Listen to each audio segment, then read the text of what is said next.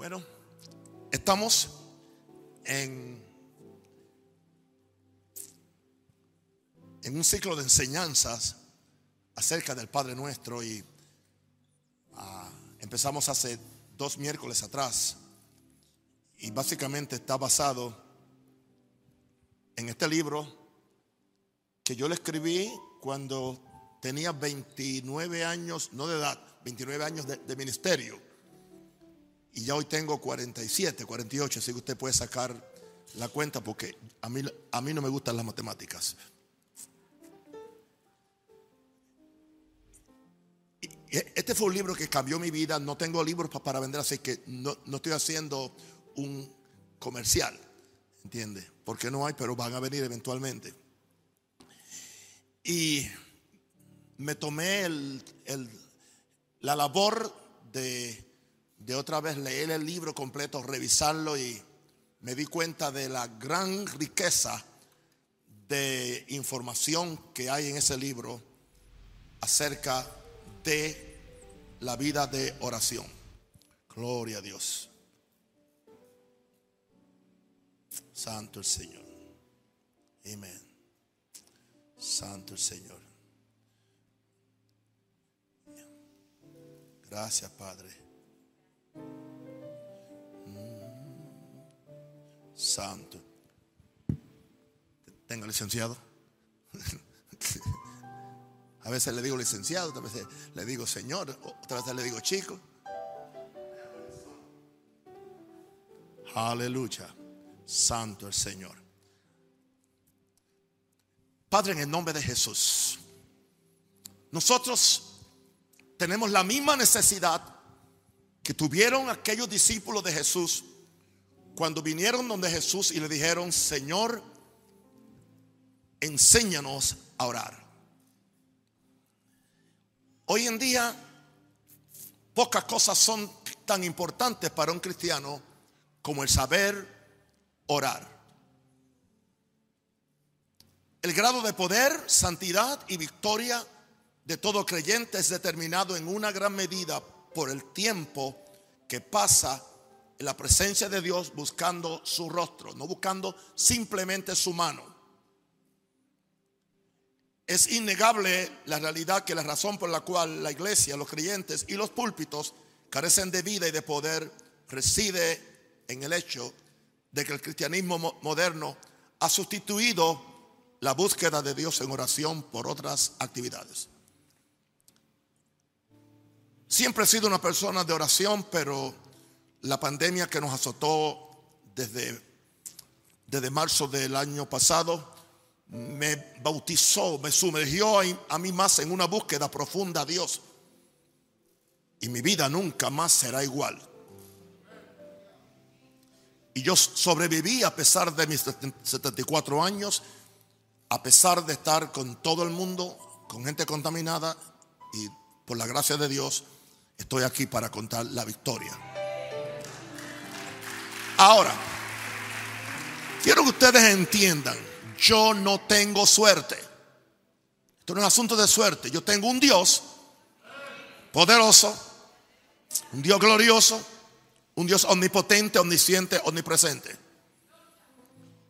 Ese Dios se activa por medio del amor.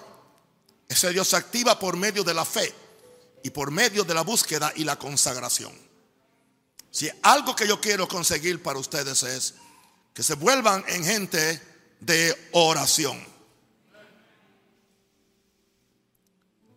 No podemos ignorar que hay una gran escasez de poder en la iglesia moderna, porque hemos llegado a creer que somos más inteligentes que Jesús y los padres de la iglesia, tanto Jesús como sus apóstoles, que fueron el fundamento de la primera iglesia, conocían muy bien la realidad de que sin tener una vida de oración no podrían operar en el poder de Dios y menos ser instrumentos para destruir las obras del diablo.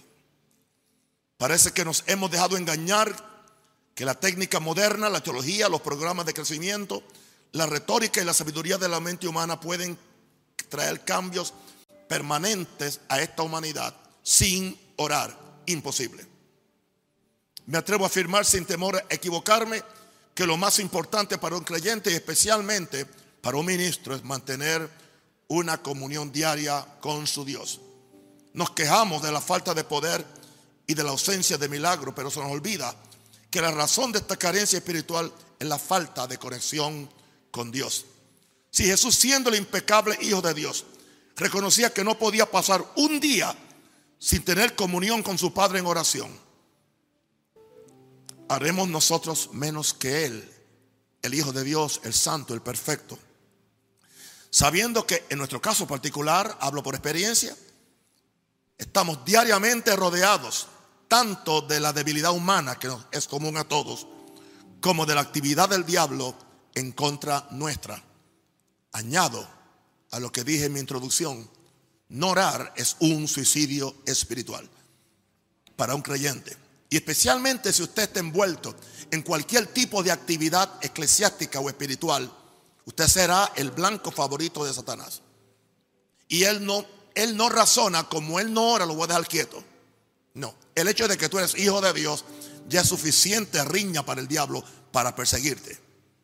Ahora, permite que te cite unas palabras de un gran hombre de Dios que murió en el año 47. Yo nací en el 46. Se, se llamaba Smith Wigglesworth, un evangelista de Inglaterra.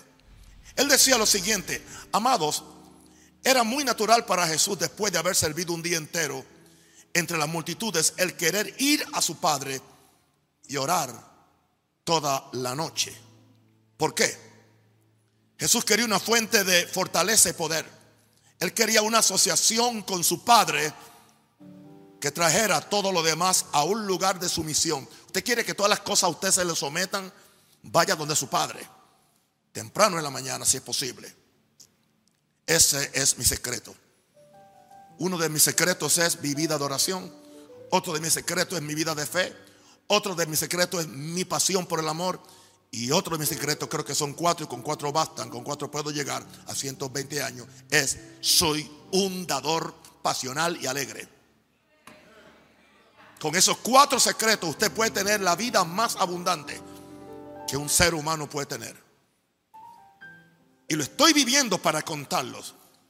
Y, si le estoy pidiendo al Señor esos 30 o 40 años más, es para probarle al mundo que tú puedes vivir en esta tierra una vida larga, sin contaminarte con el mundo. Y viviendo en victoria y siendo de bendición a otros. Y siguiendo y seguir siendo una persona normal. Wow. Este es el secreto de vivir una vida como la de Jesús. Esta vida fue lo que motivó a uno de los discípulos de Jesús a hacer la petición que inspiró este libro y que está inspirando esta serie de enseñanzas, que esta es la tercera. Este libro es el resultado de muchos años de estudiar y orar el Padre Nuestro. El material que leerás o ustedes escucharán a continuación me ha costado largas horas de búsqueda en la presencia del Padre. No fue hasta que sentí que era el tiempo de Dios que escribí este libro. En mi oración a Dios que está escrito y estos mensajes que ahora están puestos en mensaje nos provoque a orar y a buscar la comunión íntima de Jehová. No les estoy dando un programa más de oración, sino la, revelación de la oración que Jesús le enseñó a sus discípulos. Esta oración cambió mi vida y mi ministerio y espero que haga lo mismo contigo como lo hizo conmigo, como lo hizo con Jesús, porque Jesús fue el primero que lo, practicó. En inglés no se le llama el Padre Nuestro, se, le llama la oración del Señor, the Lord's Prayer. ¿Por qué? Porque Jesús era quien hacía esta oración. Los discípulos lo oyeron haciendo esta, oración. Se impresionaron tanto que le dijeron, enséñanos a orar. Que cada, que cada día también tú le pidas al maestro, enséñanos a orar. ¿Por qué no le dices, Jesús, enséñanos a orar? Aleluya. Aleluya. Y escribí esto el 20 de octubre, de octubre del 2003. Era un poquito más flaco, más joven y con el pelo más, más negro. Aleluya. Vamos entonces a lo que es el primer capítulo en el libro, pero que es nuestro, segundo, nuestro tercer mensaje de la serie. Lucas 11.1. Aconteció que estaba Jesús orando en un lugar y cuando terminó, uno de sus discípulos le dijo, Señor, enséñanos a orar. Fíjense que Jesús tenía un lugar donde él oraba. Una de las cosas más importantes para mí, hay un lugar en mi oficina con, con un, con una, no es mecedora, sino que es de esas cosas que uno se echa para atrás, es donde yo oro. Y puedo orar por toda la casa, pero llega un momento que digo, como que tengo que irme a encontrarme con mi Señor en ese lugar. Usted interpreta como usted quiera, pero yo nunca me voy a meter en la vida de oración de usted. Usted hágala como usted mejor le convenga. Pero yo sé lo que a mí me, me conviene. Dice que Jesús estaba orando en un lugar y cuando terminó, uno de sus discípulos, uno, ¿y sabe cuántos eran? Eso yo nunca lo dije en el libro. ¿Sabe cuántos eran? Doce. Y uno solo se interesó en orar. Así que yo estoy mejor, aquí estamos mejor que los discípulos de, Jesús. Porque todos ustedes vienen a orar. Alguien dice aleluya. Y voy en esta noche simplemente a hablar de, esa frase, Señor, enséñanos a orar. Es una frase maravillosa. Señor, enséñanos a orar. Qué imperiosa necesidad se refleja en estas pocas y cortas palabras. Es el anhelo de alguien que sabe que no sabe orar como debiera. ¿Ok? Es el deseo interno del corazón del discípulo de Jesús que tiene una gran responsabilidad en sus hombros y no sabe cómo enfrentarse a ella. Que quiere aprender a orar. Lo peor que nos puede pasar es creer que lo sabemos todo, lo tenemos todo. Ahí empieza nuestro fracaso y nuestra caída. Enséñanos a orar es el clamor del hombre y la mujer que saben que hay una dimensión en la oración, la cual ellos aún no han alcanzado. Mírenme bien, mis queridos hijos y hermanos. 74 años de vida, siempre orando. 48 años ya casi de, ministerio en abril. Y todavía estoy aprendiendo. Y todavía tengo mis luchas en mi tiempo de oración. Y todavía a veces quiero hacer otras cosas sin orar. Y quisiera que hubiera una forma más fácil de hacerlo. Pero si alguna vez me deslizo un poco y dejo de hacerlo, inmediatamente yo lo noto. Me acuerdo de algo que yo escuché hace muchos años atrás. Cuando usted tiene 74 años, 75 en abril 5, usted puede decir muchos años atrás. Oí alguien diciendo esto, diciendo que cuando, que cuando un, concertista o un violinista de una, de una eh, orquesta famosa ah, no practica, cuando él no practica un día, cuando él no practica un día, él lo nota. Él lo nota. Él, él como músico cuando él viene y toca, él sabe que no parte con un día cuando está tocando en, el, en la sinfónica, él se da cuenta de que ese día le afectó su efectividad. Añadía, si él deja de practicar el, segundo día, ya lo notan los compañeros de la, de la orquesta sinfónica. O sea, ya los otros músicos se dan cuenta que él no ha practicado. Y decía, y si, y si es el tercer día, ya el público se va a dar cuenta de que él no practicó. Predicador que me estás escuchando, si dejas de orar un día, tú te vas a dar cuenta cuando vas a ministrar las cosas del Señor. Predicador, te amo con mucho amor, te digo con mucho amor, si dejas de orar dos días, aleluya, ¿qué va, qué va a suceder? La gente más espiritual que están cerca de ti se dan cuenta si dejas de orar el tercer día, todo el mundo se va a dar cuenta. Esto es muy serio, muy serio. Yo me doy cuenta cuando no he orado. Este, enséñanos a orar. A orar es el clamor del hombre y la mujer que saben que hay una dimensión en la oración, la cual ellos aún no han alcanzado. Y yo estoy tratando de alcanzarla. Enséñanos a orar es la misión de que muchas veces hemos fracasado en nuestros balbuceos de oración y nos hemos retirado del lugar de la oración con la incertidumbre de cuál haya sido el resultado de la plegaria que le hemos elevado al Padre. Enséñanos a orar es una muestra de humildad en todo aquel que es sincero y dedicado en su vida de oración. Dios me está dando ahora escribir nuevos libros sobre oración que van a estar. Esta iglesia va a aprender a orar y va. No estamos haciendo negocios con libros carísimos simplemente para el, costo de hacerlos. Los quiero ver leyendo. La gente inteligente lee, aleluya, y el que no es inteligente se vuelve inteligente leyendo. Cuando yo veo que alguien tiene mala gramática, cuando veo que me manda una nota o algo y tiene mala gramática, yo sé que no lee. Y si lee, no lee con sentido. Porque si tú lees con sentido, tú aprendes a escribir bien. No me estoy refiriendo a nadie, ok. Enséñanos a orar es una muestra de humildad en todo aquel que es sincero y dedicado en su vida de oración. Espíritu Santo, enséñanos a orar. Dígale, Espíritu Santo, enséñanos a orar. Pero se da cuenta de que, muchas veces no ven el blanco, aún orando.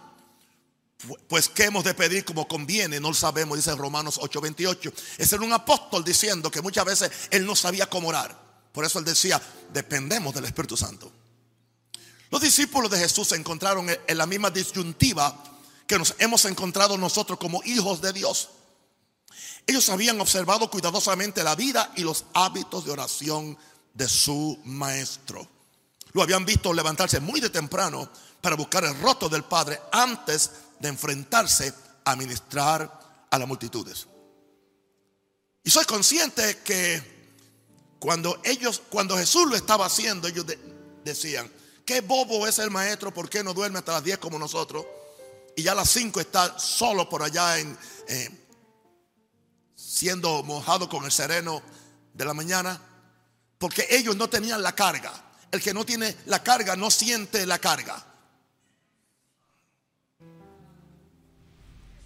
Y quizás ustedes no entienden por qué yo oro tanto. Yo sí entiendo por qué. Y una razón son ustedes. Aunque ustedes no entiendan la razón son ustedes. Aunque mis hijos no entiendan la razón son mis hijos. Aunque Gabriel no entienda, él es una también de las razones que está en casa. Wow. Ellos sabían, los discípulos de Jesús, que el hecho que ellos eran sus discípulos era el resultado de Jesús haber pasado una noche orando al Padre, buscando la mente del Padre para escoger las primeras columnas de la iglesia. Si los pastores hiciéramos eso, tuviéramos menos problemas en la iglesia. ¿Cuántas veces después de Jesús terminar un día ocupado de, de ministerio, los había dejado despidiendo a la multitud mientras él se iba, se corría al monte a orar a solas hasta las altas horas de la madrugada. ¿Y usted cree que usted lo puede hacer sin, sin oración? Los discípulos sabían que había algo diferente en la vida de oración de este hombre por las evidencias de lo que sucedía cuando Jesús ministraba. El mejor testimonio de que tú oras no es que tú lo dices o lo balbuceas, son los frutos. Señor, enséñanos a orar. En una ocasión uno de sus discípulos le hizo esta petición al Señor Jesús. Lucas nos relata que Jesús estaba orando en cierto lugar. Esta petición de este discípulo me hace pensar que él estaba observando y oyendo la forma como Jesús estaba orando. Tú aprendes a orar cerca de un hombre que sabe orar. Algo sobre la forma y el espíritu de la oración de Jesús impresionó tanto a este discípulo que enseguida que Jesús terminó de orar le dijo, Señor, enséñanos a orar como también Juan enseñó a sus discípulos. Creo que este discípulo comprendió que el secreto de la vida y el poder que tenía Jesús estaba enraizado en la vida de oración que él, Jesús, practicaba diariamente. Hace algunas ah, mañanas atrás oí la voz de Dios que me dijo, haz este asunto de vivir para mí un día a la vez. Y dile a mis hijos en la iglesia que lo hagan, que no traten de hacerlo dos días a la vez. Cada día va a traer su mal y su faena. Un día a la vez. Tú no pierdes peso. Aleluya, sí. Si tratas de hacerlo tres días en un día, hazlo un día a la vez. Es más efectivo repetir un día 30 veces ¿ah? y no tratar de hacer tres 30 días en un día, porque no te funciona. Es, como la gente que nunca ora y después se meten en una vigilia de, oración y quiere que los cielos se le abran. Es como la gente que nunca han ayunado y se quiere meter en un ayuno de 40 días. No funciona. Enséñanos a orar es una indicación de hambre y necesidad de parte de quien hace la petición. Yo quiero ver en esta iglesia hambre. Yo quiero ver en los pastores hambre. Podemos cambiar a Panamá, podemos cambiar la iglesia de Jesús orando. Todo sucede en oración. Es una realidad que hay personas que tienen necesidad, pero no tienen suficiente hambre. Diga hambre. Para, para correr al lugar o a la persona indicada para suplir esa ansiedad se llama Dios. Solamente los humildes pueden admitir que necesitan aprender de alguien que sabe más que ellos. Qué importante es que caminemos con gente que tenga más que nosotros a quienes podemos mirar e imitar en nuestra vida espiritual. Yo quiero ser ese tipo de líder que pueda ser una inspiración y un empuje para ustedes. No algo así como un coach, no un dictador, no, no un manipulador, pero sí un coach. Aleluya. Alguien que pueda ayudarles a ustedes. Es evidente que solamente le decimos a alguien que nos enseña a orar lo que él practica cuando hemos visto el resultado de lo que esa persona hace. No sigas a un ciego, los dos van a caer en el hoyo.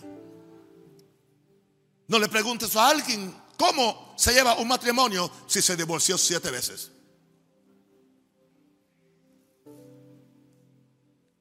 No le pidas a un endeudado que te dé un seminario de economía o de prosperidad.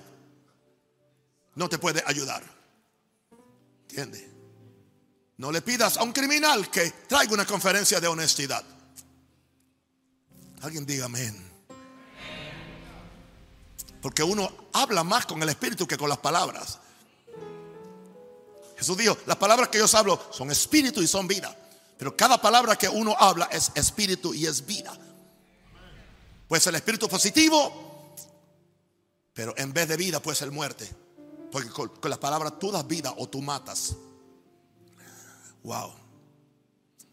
No seamos como aquellos que saben que hay mediocridad y pobreza en su vida de oración, pero por su orgullo no quieren admitirlo ante otros. Nunca leen un libro de oración. Este discípulo debería ser nuestro ejemplo para que también vengamos donde el Señor y le pidamos, Señor, enséñanos a orar. Wow, enséñanos a orar. Es la actitud del sabio que oirá aumentará el saber, dice el proverbio. El sabio no se define tanto por lo que sabe. El sabio se define porque admite que hay mucho más que él no sabe y él quiere saberlo. Y porque está dispuesto a aprender o aún a desaprender que es más peligroso o más difícil. Y hacer lo que sea necesario para funcionar en un nivel superior al que está actualmente. Pues como dijo alguien, haciendo las mismas cosas, tú no vas a llegar al éxito. Tienes que cambiar las cosas que has hecho que no te han dado el éxito o la bendición. Por eso yo siempre estoy explorando cosas nuevas, buscando a Dios. Y la mayor parte de esas cosas me vienen en el lugar de oración. No en el lugar de estudio, no en el lugar de, ¿entiendes? En la oración es algo que yo no puedo explicarlo aún. En la oración me da dirección a quién ayudar, aleluya, a quién, a quién auxiliar, qué voy a predicar o qué voy a hacer. Aleluya. Hoy estaba orando y el Señor me dio 10, 10, nombres de 10 capítulos para un libro. Así, en menos de 10 minutos. Eso no indica que el libro lo voy a escribir ni hoy ni, ni mañana, quizás ni en este año, pero ya los tengo ahí. Aleluya.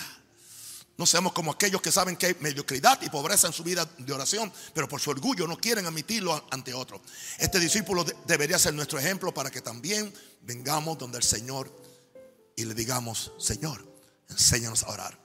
Enséñanos a orar en la actitud del sabio que oirá y aumentará el, el saber. Otra vez, estoy, estoy repitiendo. A propósito, el sabio no se define tanto por lo que sabe, sino por lo que admite que hay mucho más que él no sabe y porque está dispuesto a aprender y hacer lo que es necesario para funcionar en un nivel superior al que está actualmente.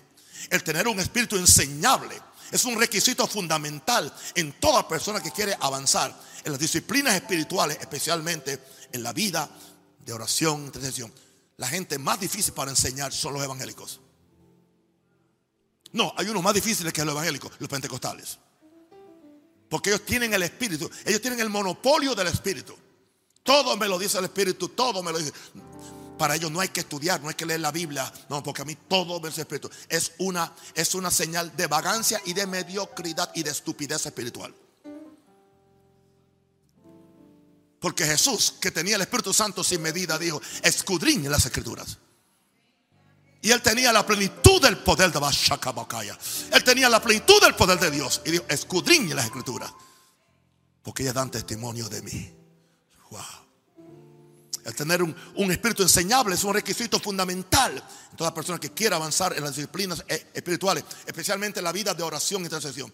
Una vez le, le, comenté a uno de los pastores del ministerio que presido, le, le dije, estoy aprendiendo a orar.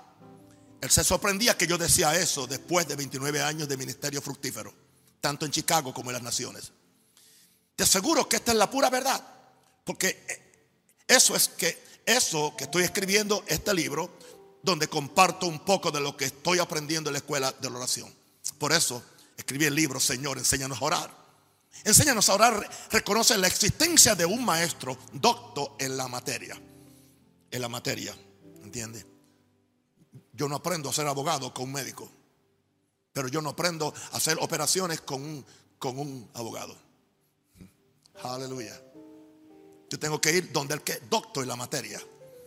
Y Jesús es doctor en la materia. Y el Espíritu Santo es doctor en la materia. Y yo, y, yo quiero levantar pastores serios, no ruidosos, emocionales, simplemente, entiendo, o ignorantes, que sean doctos en la materia de la oración que pueda levantar un ejército de gente que sabe orar con resultados. Gracias, Padre. Wow.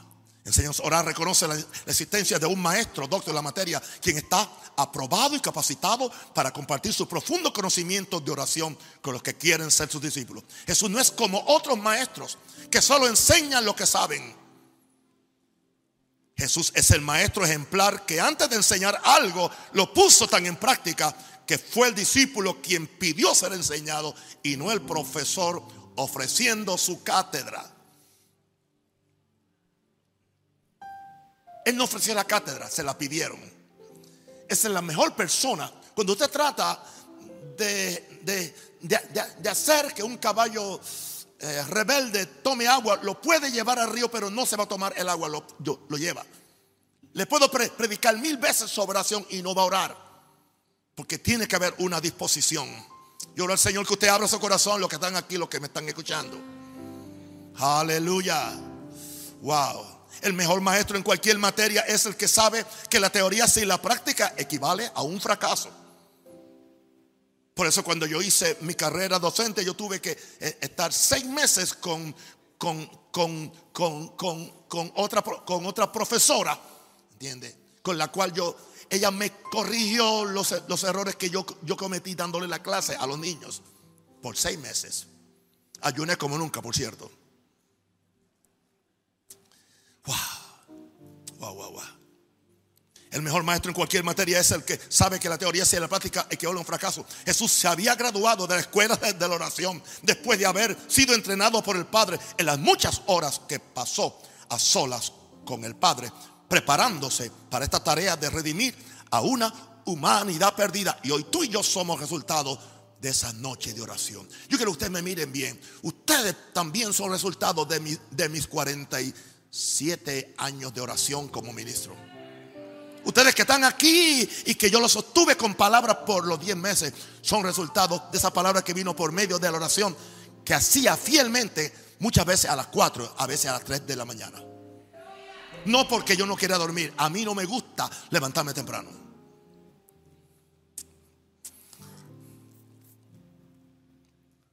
La Biblia dice de Cristo en Hebreos 5, 7 al 8. Dice esto de él. Y Cristo en los días de su carne, en los días de su humanidad, ofreciendo ruegos y súplicas con gran clamor y lágrimas al que le podía librar de la muerte, fue oído en su vida de oración a causa de su temor reverente. Lo hizo con temor. Y aunque era hijo, mire, y aunque era hijo, por lo que padeció, aprendió la obediencia. Usted aprende obediencia orando. En primer lugar, usted aprende disciplina. Usted, usted aprende a quedarse callado y esperar en Dios. Sienta algo o no sienta nada. Usted no fue allí a sentir nada. Usted fue, allí a estar con papá Dios.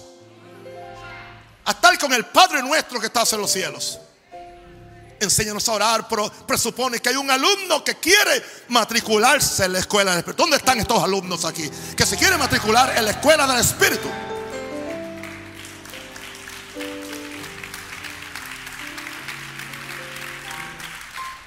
Juan, yo noto cuando un músico está orando y noto cuando no está orando. Tú estás orando. Ahora. Y está dispuesto este alumno a hacer lo que sea necesario para aprender la materia. You learn to do by doing. Tú aprendes a orar orando, no leyendo libros de oración, simplemente orando. Cuando a mí me enseñaron inglés en Puerto Rico, eso fue lo primero. You learn to swim by swimming. Aprendes a nadar nadando. Aleluya. Este, este alumno que quiere aprender no viene con una idea preconcebida de lo que quiere aprender. Porque cuando él dijo, enséñanos a orar, admitió que él no sabe nada acerca de la materia de oración. Hoy tenemos mucha gente que lo saben todo, pero no hacen nada. En muchas ocasiones el alumno de esta escuela tendrá que desaprender, que es lo más difícil, conceptos creencias y prácticas. Y las peores son las religiosas. Que quizás ha usado por muchos años, pero ahora ha comprendido que no le han dado los resultados que él ha observado en su Maestro Jesús. Cualquiera que le diga a Jesús, enséñanos a orar, tiene que estar dispuesto a ser corregido. Y debe entender que Él está en las manos de su Maestro para hacer su voluntad. El que se apuntó en esta escuela tendrá que disciplinarse, asistir a clases con regularidad hacer la tarea que se le ordene y estar bien preparado para que no salga reprobado cuando el diablo o la vida le den los exámenes, la prueba por lo que ha aprendido.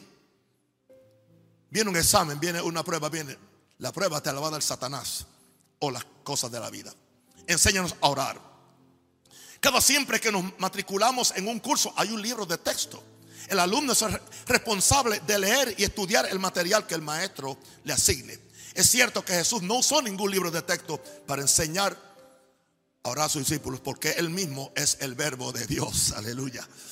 Jesús nos enseña a orar de acuerdo a la voluntad del Padre. Y esa voluntad solamente se encuentra en el libro de texto donde el Padre las ha revelado, las santas escrituras, Antiguo y Nuevo Testamento. No hay que salir fuera de este libro de texto para aprender a orar. Interesante, una vez le preguntaron a un santo hombre de Dios y venían unos muchachitos de, estos jóvenes que querían, admiraban la unción de este hombre de Dios. Y los muchachos, este señor era como yo, le gustaba dar una, unas caminatas de una o dos millas y cuando venían los muchachos jóvenes que estaban, eh, eran, eran novicios en la fe y un día le dicen a, a él, recomienda recomiéndeme el mejor libro que usted conozca sobre sanidad divina. Y él le dijo, ¿y qué sucede con la Biblia?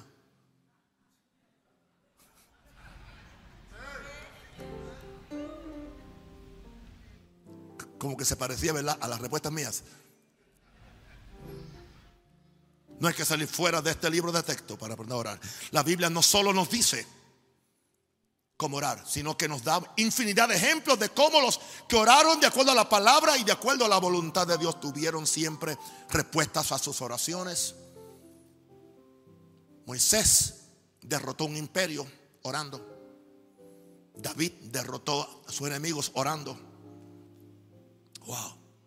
Ah, Elías trajo un avivamiento y cambió un país orando, lo volvió a Dios. Enséñanos a orar. Habla de concentrarnos en una materia a la vez. El discípulo fue muy específico con Jesús. Él no pidió que el maestro le enseñara una docena de materias. Él pidió, enséñanos a orar. Si queremos dominar una materia determinada y especializarnos en la misma, tenemos que concentrarnos en esa materia. No tratemos de aprender muchas cosas a media. Quiero eh, recomendarle algo. Un ejemplo. Durante este año yo me estoy especializando en la persona de Jesús y en la oración. Yo soy, alguien dice que soy un buen predicador de, fe, pero en este año puedo predicar fe, pero estoy en un estudio específico, estoy conociendo a Jesús y a la misma vez estoy conociendo la oración, porque es por medio de la oración que yo llego a conocerlo a Él. Bien, ah, no tratemos de aprender muchas cosas a media. Preferible dominar una primero y después movernos a la otra. Permite que te sugiera que lo más importante que un creyente puede hacer antes de hacer otra cosa es aprender a orar. Nada debe ser de más trascendencia y prioridad que establecer una comunión diaria de oración con el Padre que está en los cielos. Yo no voy a decirle cuánto tiempo, todo depende de su tiempo, todo depende de su madurez. Sean cinco, sean diez minutos, sea una hora, sean tres, sean cuatro o cinco horas. Es algo personal, de acuerdo a tu necesidad y a tu llamado. El discípulo que le hizo la petición a Jesús entendió lo que la mayor parte de la iglesia y aún muchos de los predicadores no han entendido. Si aprendo a orar como Jesús oró, podré sanar como Jesús sanó. Podré vencer la tentación como Jesús la venció. Podré cumplir mi ministerio como Jesús lo cumplió. Hago eco de las palabras de, de otro predicador. Dijo, Jesús no enseñó a sus discípulos a predicar. A esto le añado mis palabras. Los discípulos tampoco le pidieron que los enseñara a predicar. La prioridad de ellos era, enséñanos a orar, porque el ministro que ora bien, predica bien. Tan fácil como tan fácil. Suena simple, ¿no? Enséñanos a orar, se lo dijo Jesús, como el gran maestro de la hora. Yo no niego que hoy también le podemos hacer la misma petición al Señor Jesús. Solamente que hay una diferencia entre los discípulos y nosotros. Cuando aquel discípulo hizo la pregunta, enséñanos a orar, Jesús era el maestro presente con ellos en el momento, en un lugar específico. Es cierto que Jesús inmediatamente les enseñó cómo orar, que es el propósito de este libro y de estos mensajes. Hoy en día es el Espíritu Santo quien es el maestro que nos enseña cómo orar. Jesús nos dijo, Jesús nos dijo en Juan 14, 26, mas el consolador, el Espíritu Santo, a quien el Padre enviará en mi nombre, Él os enseñará todas las cosas y os recordará todo lo que yo os he dicho. Jesús dijo todas las cosas y eso tiene que incluir cómo orar. La oración es una actividad netamente espiritual y se requiere de que el mismo espíritu que estaba en Jesús cuando enseñó a los discípulos a orar esté con nosotros para enseñarnos la realidad de la verdadera vida de oración. Es evidente entonces que aún para recibir hoy la revelación de la oración del Padre nuestro necesitamos al espíritu del al espíritu del maestro, porque el mismo Jesús nos dijo en Juan 16, 13, pero cuando venga el espíritu de verdad, él os guiará a toda la verdad porque no hablará por su propia cuenta, sino que hablará todo lo que oyere y os hará saber las cosas que habrán de venir. En la misma forma que aquel discípulo de Jesús le pidió, enséñanos a orar. Hoy en día yo no tengo reparos en decirle casi diariamente al Espíritu Santo, el Maestro que representa a Jesús en la tierra, Espíritu Santo, enséñanos a orar. Enséñanos a orar es una petición en plural, no, no es singular. ¿Por qué? El discípulo pudo haber dicho, enséñame a orar. Pero él reconoció que él era miembro de una familia. Cada miembro de esta familia tiene que aprender a orar individualmente. Pero tiene que también orar para que los otros también vayan con él a la misma escuela. El discípulo no fue egoísta porque en esta escuela de la oración no podemos solamente pensar en nosotros. Jesús nos dio el ejemplo cuando en la primera frase de la oración modelo nos dijo que oremos diciendo, Padre nuestro, ven el miércoles próximo. No, Padre mío, cuando le pedimos a Jesús que nos enseñe a orar, le estamos diciendo que también queremos que toda su iglesia aprenda a orar. Y que la misma forma que la vida de oración de Jesús inspiró a otros a aprender a orar, aprendamos a orar para que también provoquemos a otros a aprender. Otra lección que aprendemos en esta escuela es que aun cuando yo ore solo en mi recámara, sigo siendo parte de una comunidad de creyentes que al igual que yo tiene la necesidad de pedir cada día enséñanos a orar. Por esto Pablo decía, por esta cosa doblo mis rodillas ante el Padre de nuestro Señor Jesucristo, de quien toma nombre toda familia en los cielos y la tierra. Efesios 3, 14 y 15. Enséñanos a orar es una expresión y petición de desahogo, porque muchas veces nos sentimos frustrados. Porque en vez de ver el momento de oración como una delicia, lo vemos más como un ritual religioso o como un deber. Necesitamos una revelación de que la, oración es más que una repetición de frases o la presentación de una orden de compra, el shopping list. Es evidente que cuando aprendamos verdaderamente a orar con Jesús, descubriremos lo que he descubierto como nunca en esta pandemia, que la oración es un tiempo de amor y comunión con nuestro Padre que está en los cielos.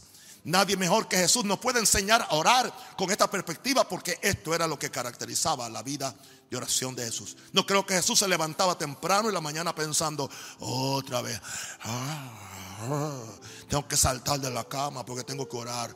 No tengo otra alternativa que hacer este sacrificio. ¿Cuándo llegará el día que no tendré que hacerlo? No, no, no, no, no.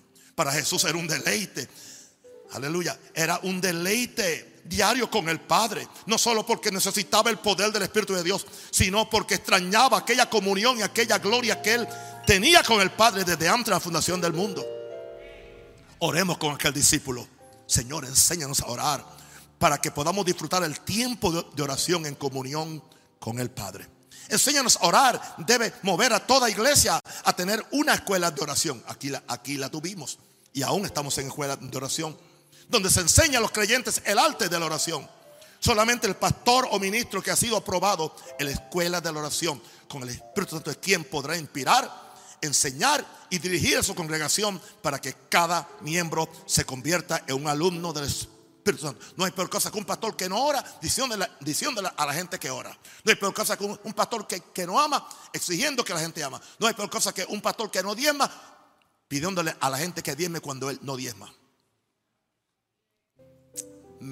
Médico, cúrate a ti mismo primero. Physician, heal yourself. El ministro debe orar con pasión, con pasión. Señor, enséñanos a orar en esta iglesia, para que tengamos la visitación continua del Espíritu Santo en este año y que las obras de las tinieblas sean reprendidas. Que ningún cristiano se sienta cómodo sin tener un altar diario de oración. Si cada iglesia le diera importancia al enséñanos a orar, ni la iglesia ni la sociedad estuviera en la condición que están.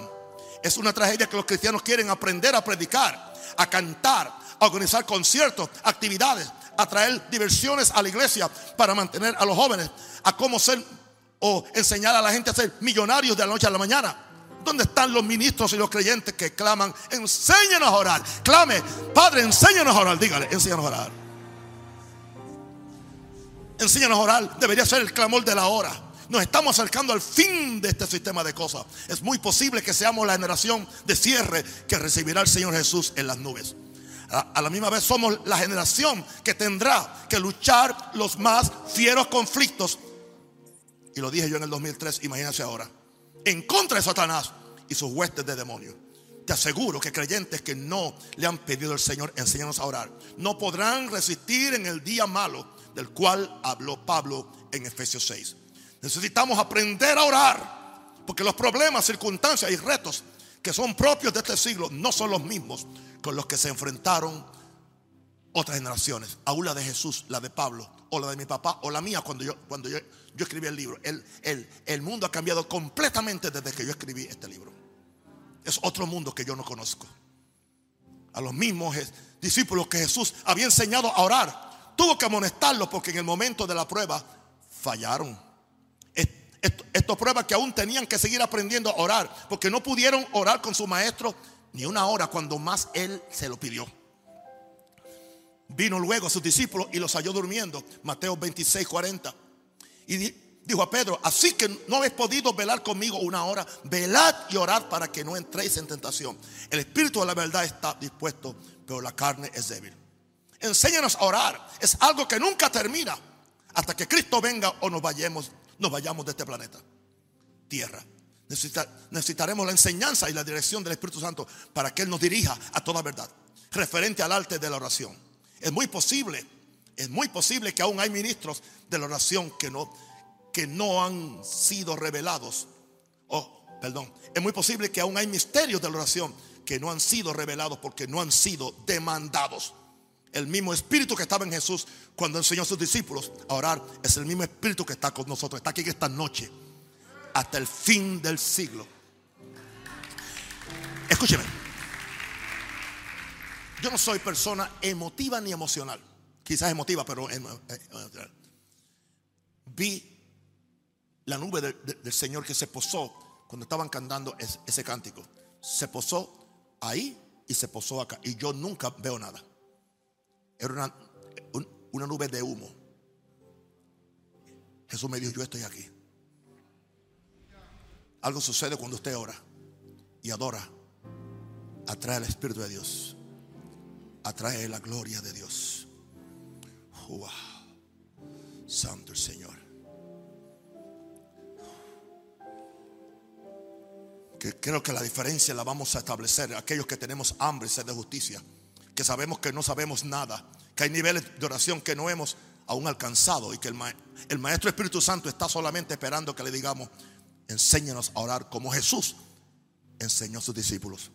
Enséñanos a orar es lo que queremos lograr en, este, en esta serie de mensajes de enseñanza. Este, este, este escrito o estos mensajes, más que un libro de, información acerca de cómo orar, es un ejercicio en el arte de la oración. Te garantizo que lo que voy a compartir en los, primeros, en los próximos capítulos va a revolucionar tu vida de oración como está revolucionando la mía por todos estos años. El Espíritu Santo nos va a enseñar cómo orar, siguiendo la misma enseñanza que Jesús le dio a sus discípulos cuando uno de ellos le dijo, Señor, enséñanos a orar. Póngase de pie que tengo una oración al final que vamos a hacer. Póngase de pie. Diga conmigo, Padre, en la misma forma que aquel discípulo de Jesús percibió en su vida la gran necesidad de aprender a orar con Jesús. Yo pido este día que tú envíes al Espíritu Santo sobre mí con un nuevo y refrescante espíritu de oración. Yo reconozco mi necesidad de que al igual que aquel discípulo requirió la ayuda de su maestro para aprender a orar, yo también pido en este día al Espíritu Santo, quien es el maestro del nuevo pacto, enséñanos a orar. Por medio de tu gracia, me humillo ante ti, Señor, y admito que es muy, que es muy limitado lo que sé acerca de la oración. Estoy aún dispuesto a desaprender aquellas ideas y prácticas que solo han causado que mi vida de oración sea rutinaria, mecánica y estéril. En el nombre de Jesús, en el nombre de Jesús, le pido al Espíritu Santo enséñanos a orar como Jesús enseñó a sus discípulos. En el nombre del Padre, del Hijo y del Espíritu Santo.